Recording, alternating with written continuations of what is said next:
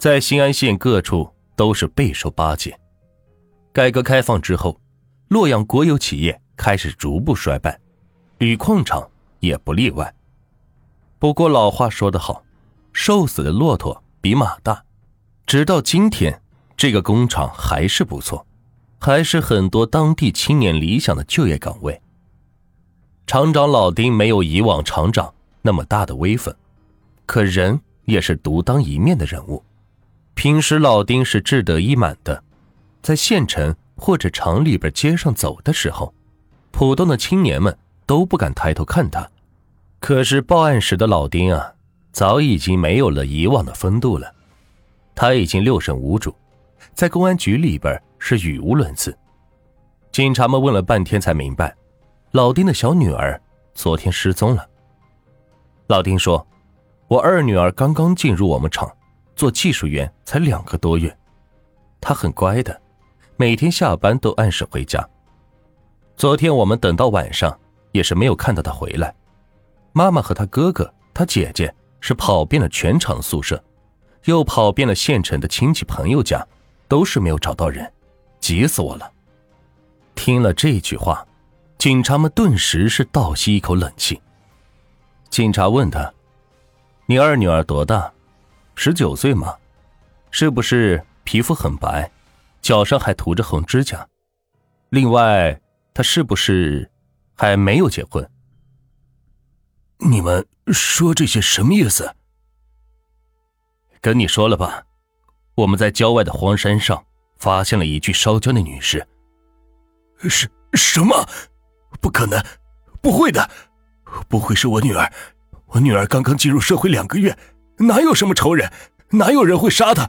不会有人杀他的，这肯定是别人。老丁果断的认为不是，但警方还是让他辨认尸体。老丁的老伴也要一起去辨认，警方怕他受不了，让他等在外面，只允许老丁和大女儿两个人进去。进入了停尸房。两个人立即闻到了一股浓重的烧焦味，老丁的大女儿当场就差点吐了出来。老丁的大女儿刚看了一眼，就感觉到天旋地转，然后就倒了下去。一个女民警赶紧是扶住了她。这边老丁盯着尸体的腿部，勉强的看了几眼，立即是抱头痛哭起来。开始是哭，后来是嚎，最后连嚎都不是了，整个人是在地上打滚。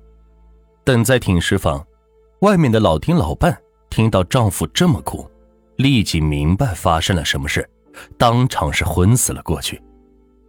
老丁唯一的儿子也是泣不成声，全家是哭成了一团。民警目睹这种惨状，一边是劝慰老丁，一边是赶紧推上尸柜。没错，腿上有一个胎记，这就是老丁的二女儿。老丁小女儿的惨死对老丁全家的打击极大，老丁两口都进了医院。老丁在入院当晚就哭得吐了血，警察也只能向老丁的大女儿和儿子了解具体的情况，可了解的东西没有什么帮助。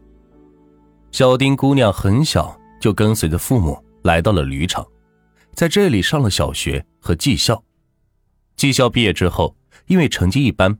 并没有考上大学，只是老丁不是普通人家，他的社会关系多，轻轻松松的把小丁送到了洛阳，上了矿业的专科学校，拿到了大专的文凭。一九九二年毕业之后，借助老丁的关系和大专文凭，小丁姑娘顺利成为了工厂的技术员。技术员和普通工人可不一样，他的奖金工资都是普通工人的三倍。并且很容易升职成为工程师，可以说呀，技术员是整个厂里边的贵族阶层，是人人羡慕的好工作。不过，小丁姑娘确实是没有仇人，这姑娘很老实，甚至可以说是很懦弱。平时遇到点事儿，小丁都是往后躲，大小事都是靠着父母、姐姐和哥哥来帮助她处理。她一直都在上学。进入工厂也是处在父母的羽翼之下，社会关系几乎是零，更谈不上什么仇家。没有仇人，就不会是报复杀人。那会不会是情杀呢？警方询问老丁的大女儿：“你妹妹有没有男朋友？”大女儿说：“没有，我妹妹非常胆小，见了男孩子根本不敢开口说话，向她哥哥光个脊梁，她都会脸红，从来是没有谈过男朋友。没有男朋友，自然不会是情杀了。那会不会是歹徒试图强奸未遂之后杀人呢？”但是根据现场判断，歹徒已经制服了小丁，然后才用手掐绳子勒，花了至少十分钟，才将小丁惨杀。如果为了强奸，为什么制服了之后不去施暴，反而杀人呢？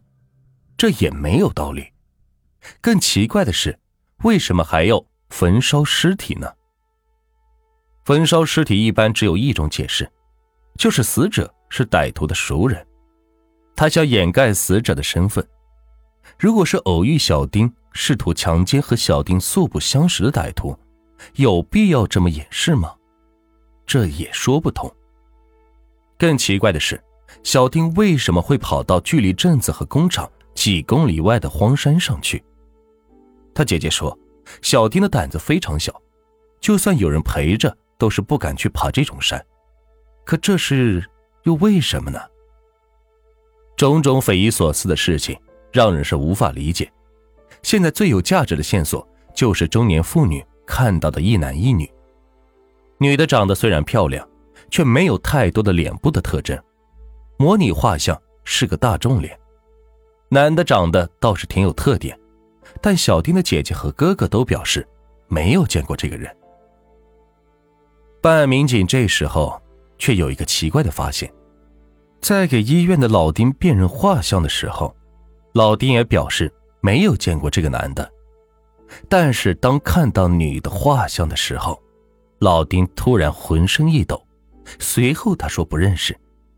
会不会老丁认识这个女的，他不愿意说呢？以老丁的身份，警察拿他是没有办法的。他不愿意说，那么也没人敢逼他。这么一来。案件就进入了死胡同了。杀人案件本来就很严重，焚烧尸体更为恶劣。洛阳警方对此成立了专案组，限期破案。专案组上下也是忧心忡忡。这个案子很奇怪，有很多说不清道不明的地方。直到现在，案件究竟是什么性质还不能确定。让警方没有想到的是。忽然有人帮忙了，就把案子给破了。新安县医院的一个小护士主动向公安局报案，说一个叫做曹玲玲的人有重大嫌疑。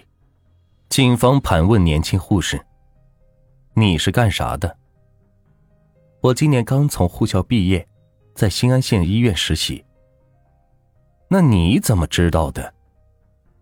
曹玲玲亲口跟我说的。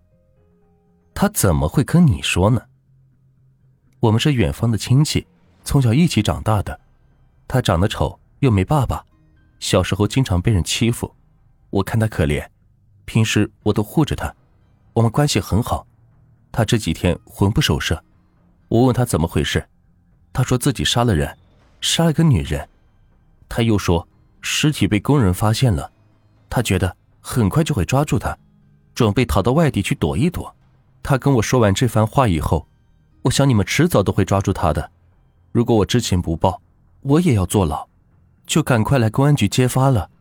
他是我的亲戚，但做了这种坏事，我也不应该包庇他。你做的很对，我们会通知你们医院表扬你。他现在在哪？